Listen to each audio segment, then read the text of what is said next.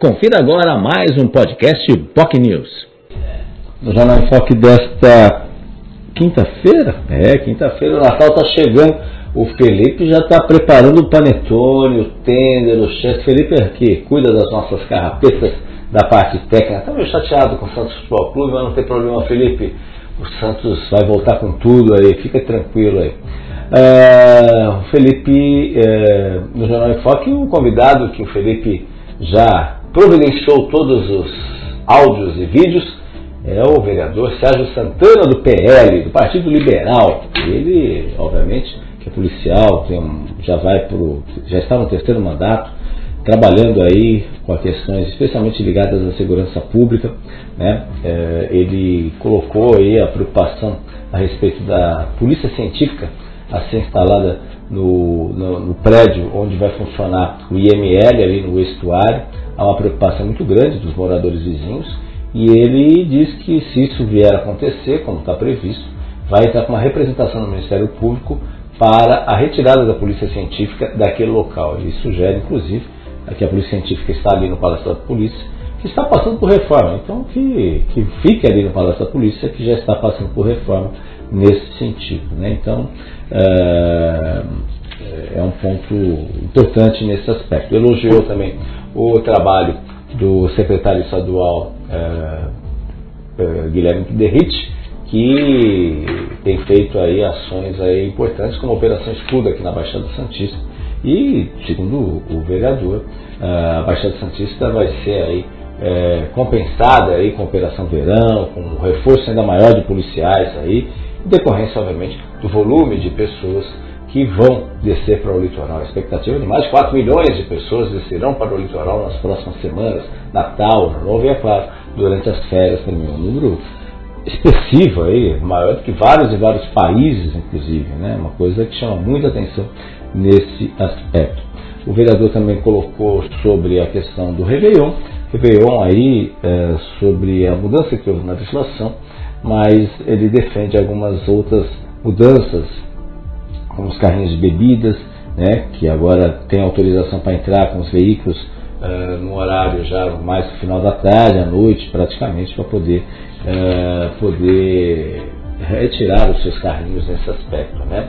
Uh, outra questão também que ele está tentando mudar, que houve uma mudança na legislação que, que obriga agora que os ambulantes tenham até, que tem aquelas barracas na, na aula da praia, uh, pod, podem montar uh, guarda-sóis, até 40 guarda-sóis, só que a cada morador que pede, eles vão lá e instalam os guarda-sóis. Não pode já deixar todos os guarda-sóis montados no local.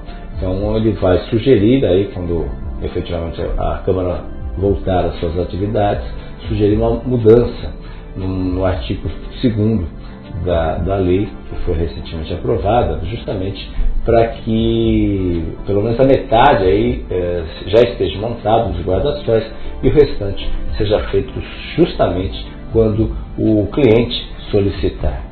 Uh, outra questão importante também que ele falou aí da como vai ser o Réveillon, a praia vai ser é, vai estar fechada, os quiosques vão poder trabalhar até as 22 horas, depois só com lanches e refrigerantes as barracas de praia poderão trabalhar até 3 horas da madrugada com venda de convites, ou seja, só uh, devidamente credenciadas, uh, devidamente instaladas lá, até 3 horas da manhã poderão funcionar as barracas espalhadas pela faixa de areia da praia. Né? Então, é claro, é Réveillon. São esperadas aí milhares e milhares de pessoas no litoral paulista, no litoral brasileiro e, é claro, no litoral de Santos, as praias de Santos vão receber o segundo maior Réveillon do país em termos de fogos. Né? Então, enfim, boas notícias nesse sentido. Falou também eh, do projeto eh, apresentado pela, pela Prefeitura, Levante das Ruas, que ele se colocou aí contrário ao projeto, há uma necessidade de maior discussão nesse sentido, discussão junto aos vereadores, discussão também em forma de audiência pública, mas ele já adiantou que é contrário ao projeto porque ele acha que deveria dar mais espaço aí para ações como o projeto Fênix, que ampliou de 100 para 300 vagas, atendendo população mais vulnerável, inclusive população de rua. Né?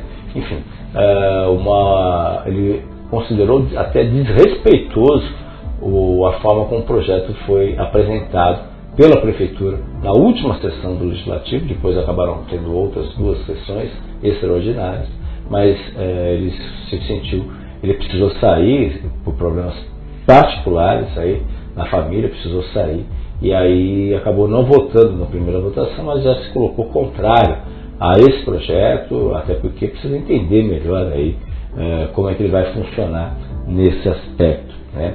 É, falou também sobre as emendas eleitorais, é, lamentou que algumas entidades não receberão as emendas a tempo ainda dentro do ano 2023 e isso obviamente é, compromete aí as finanças e as ações dessas entidades.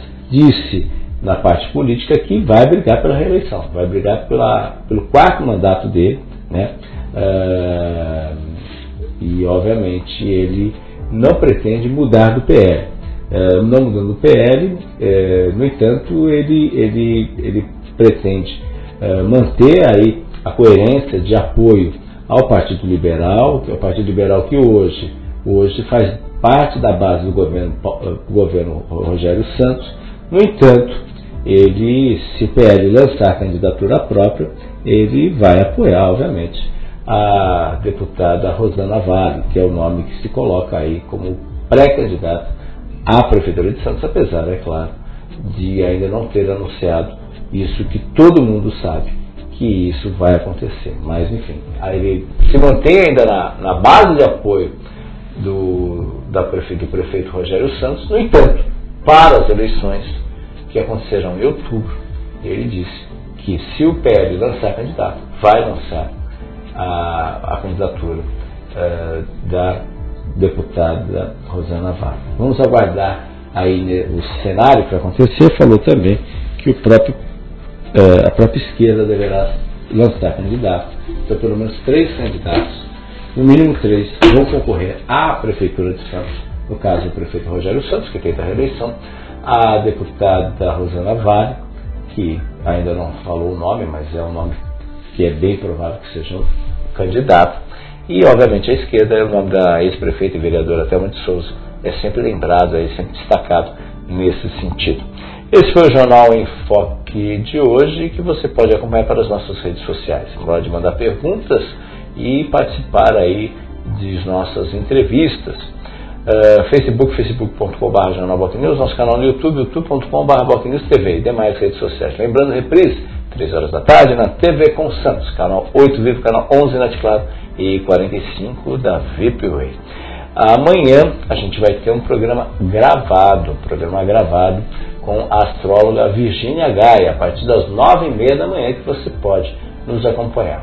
Já na segunda-feira, dia de Natal, um outro programa gravado também com o reverendo Sérgio Ferreira, da Igreja Anglicana de Santos, e também com a mensagem do bispo diocesano Dom Tarcísio Escaramuza. Ambos participaram do Jornal em Foco, um programa gravado no dia de Natal. Estaremos de volta ao vivo na terça-feira com a professora e designer Márcia Okida, que participa ao vivo a partir das nove e meia da manhã. Tenham todos um ótimo final de semana e um feliz Natal para você e para toda a sua família. Um momento de paz, união, reflexão e pensamentos positivos. Afinal, o mundo e as pessoas precisam de muita paz e união.